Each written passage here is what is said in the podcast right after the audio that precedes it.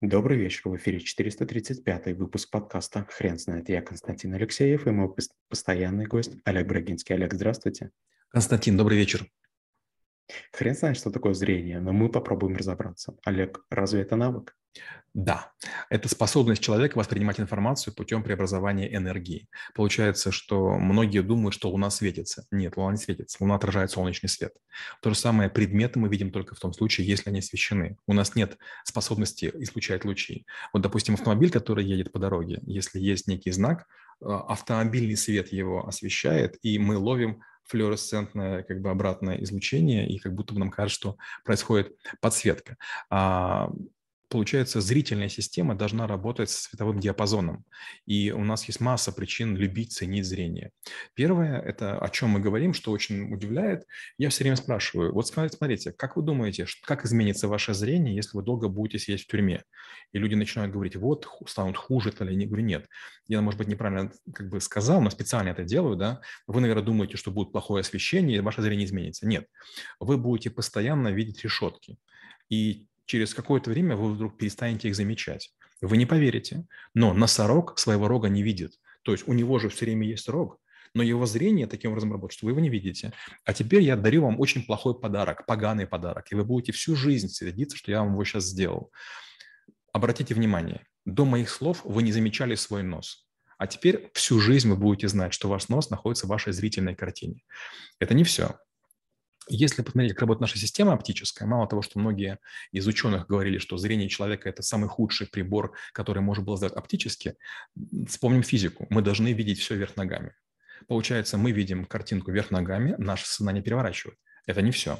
У нас два глаза, поэтому мы должны выглядеть, видеть мир через таких две округлости. Получается, вот этот треугольник является зоной очень сильного искажения, его достраивает наше сознание. Вот этот очень сильное искажение достраивает наше сознание. Получается, что путем ментальной обработки, то есть получается, наш мозг по какой-то причине решил перерабатывать зрительную информацию очень сложным, напряженным способом. Но, возможно, именно это послужило развитию нашего мозга. А, мы стали лучше координироваться, и, возможно, это позволяет нам достигать чего-то. А дальше я рассказываю про кориду. Многие думают, что бык бросается на красное. Нет, бык бросается на что-то, что стоит у него на пути и как бы угрожает его проходу. Но когда бык несется, вы можете немножечко отойти, и бык проскакивает мимо. То же самое происходит с носорогом. Получается, что это животное, которые не, не настолько ориентируются на зрительную систему, сколько они нацелены на то, что, скорее всего, будет высокая неподвижность. Получается, что ни бык, ни носорог не подстраивают под то, что они видят, свои мозги. Они постоянно попадают в одни и те же ошибки. А вот человек этого не делает.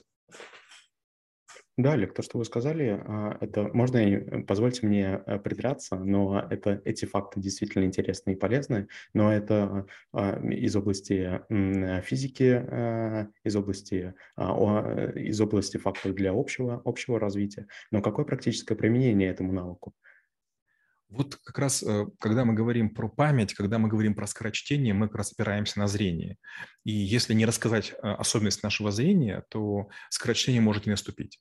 Некоторые думают, что скорочтение – это быстросмотрение. И мы сразу говорим, нет, если вы можете быстро смотреть, но вы не можете на вопрос ответить по прочтенному тексту, это не считается. Нам нужно уметь воспроизвести. Это первая часть. А вторая, очень важно понять, за счет чего достигаем скорочтения. Там есть три принципа. Одни, а, один из них состоит в том, что мы начинаем нарушать прич, э, способ нашего зрения. У нас в сердце есть камертон, мотор в теле, да, это сердце, оно стучит. И когда вы читаете, чем быстрее бьется ваше сердце, тем быстрее вы читаете. Но мы всегда привязаны к мультипликатору нашего сердца. Медленно стучит, мы читаем, допустим, скоростью 2х или 3х. Быстрее стучит тоже 2х, 3х. И первое, что нужно сделать, нам нужно победить свою природу. Нужно приучить, чтобы неважно какое сердце, мы бежали по строке гораздо быстрее, чем мультипликатор. И мы вот о чем говорим, что нам кажется, что глаза читают текст. Это не так глаза хватают зрительные пятна, делают какие-то, а их распознает мозг. То есть наша зрительная система не является способом преобразования написанного в понимание. Получается, зрение для нас очень важно. То есть зрение – это инст... то есть зрение и мозг, да, вот зрение как глаза и мозг как орган, это те инструменты, которые мы обязаны обмануть, если мы хотим быть трэблшутерами. Олег, расскажите, пожалуйста, каким образом проверить, насколько хорошее зрение у человека? Ну, конечно же, есть таблицы, да, в которых есть специальные ряды, и когда, допустим, вам выписывают очки или какие-то коррекционные линзы, а можно проверить зрение.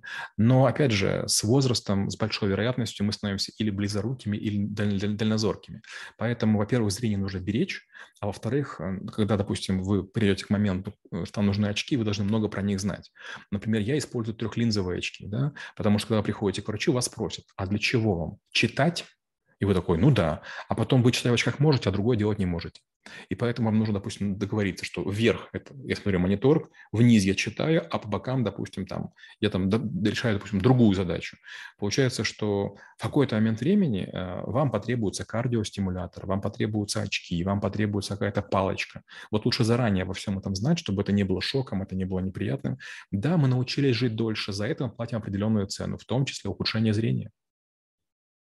Олег, расскажите, пожалуйста, про упражнения, которые могут стимулировать а, а, зрение человека и а, предупредить его ухудшение. Во-первых, есть Мирзакарим Нарбеков, это человек, который написал «Ключ дурака» э, или там а, «Опыт дурака» или «Ключ к прозрению», и все, значит, очень увлеклись этим делом, и он рассказывает очень простые вещи. Он говорит, что есть два типа очков.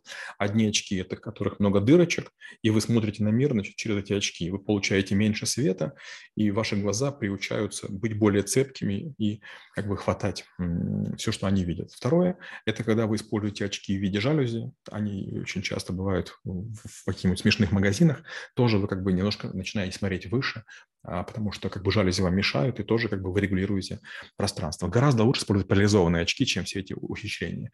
Ну и, конечно, очень простая механика. Несколько типов упражнений. Первое – это мы глазами вводим прямоугольник, допустим, по дальней стене окна или по крайним а, возможностям нашего глаза. В одну сторону, в другую сторону. Потом, естественно, восьмерка. В одну сторону, в другую сторону. А, дальше есть там масса упражнений, но самое из них полезное – это палец. Смотрим на палец, или смотрим вдаль. Смотрим на палец или вдаль, или модификация, клеим какую-то серпантинку на наше окно и смотрим то на окно, на нашу серпантинку, то сверх, допустим, как будто бы сквозь нее и чуть выше смотрим очень далеко. Олег, расскажите, а как питание влияет на зрение? Отличный вопрос, ответ никак. Есть такая байка, что морковка или черника или грецкий орех влияют на зрение. Это неправда, я рассказываю байку. Во время Второй мировой войны англичане узнали разведданные, с помощью которых а, можно было разбомбить немецкий завод.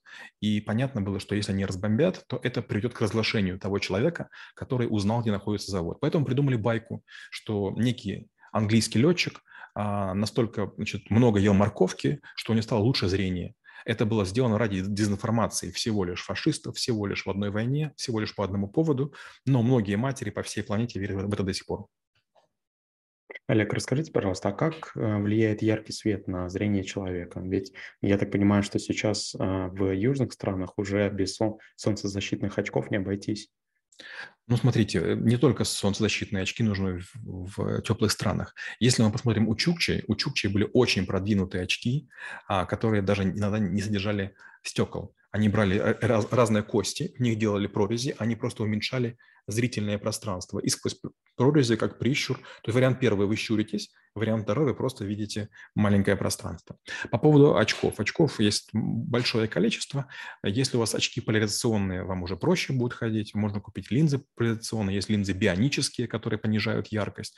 То есть есть очень много способов. Опять же, козырек. Если вы используете блайзеры, такие кепки, такие типа бейсболки, то тоже вы будете получать гораздо меньше света по отношению к чему хотите. То есть очки являются хорошим прибором, инструментом, но точно не единственным для того, чтобы беречь, а, беречь наше зрение. Есть такая шутка, что на солнце можно посмотреть только два раза по одному разику каждым глазом. Даже прямой взгляд может сжечь сетчатку. Не потому, что это яркий свет, а потому что большое количество энергии. А, то же самое касается сварки. То есть если мы смотрим на сварку, то тоже это приводит к необратимым последствиям. Олег, есть ли у вас рекомендации для людей, которые засиживаются за компьютером по ночам и работают э, тогда, когда естественный свет идет на убыль? Первое – это использовать программы типа Flux или включать режим Night Shift, а, чтобы у вас понижалась доля синего цвета и было как можно больше желтого. Второе – это использовать множественные источники света. Надо мной сейчас 124 лампочки. Они маленькие, они слабенькие, но суммарно дают, мне кажется, сильное освещение. Третье – очень важно, чтобы не было теней. Кстати, по поводу зрения теней. А, многие думают, почему, допустим, арабы или израильтяне пишут в другую сторону. А все очень просто. Когда вы пишете правой рукой, то вы, получается, хорошо видите то, что пишете, потому что вы делаете на бумаге.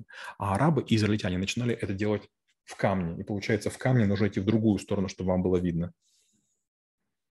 Олег, спасибо. Теперь на вопрос, что такое зрение, будет трудно ответить. Хрен знает.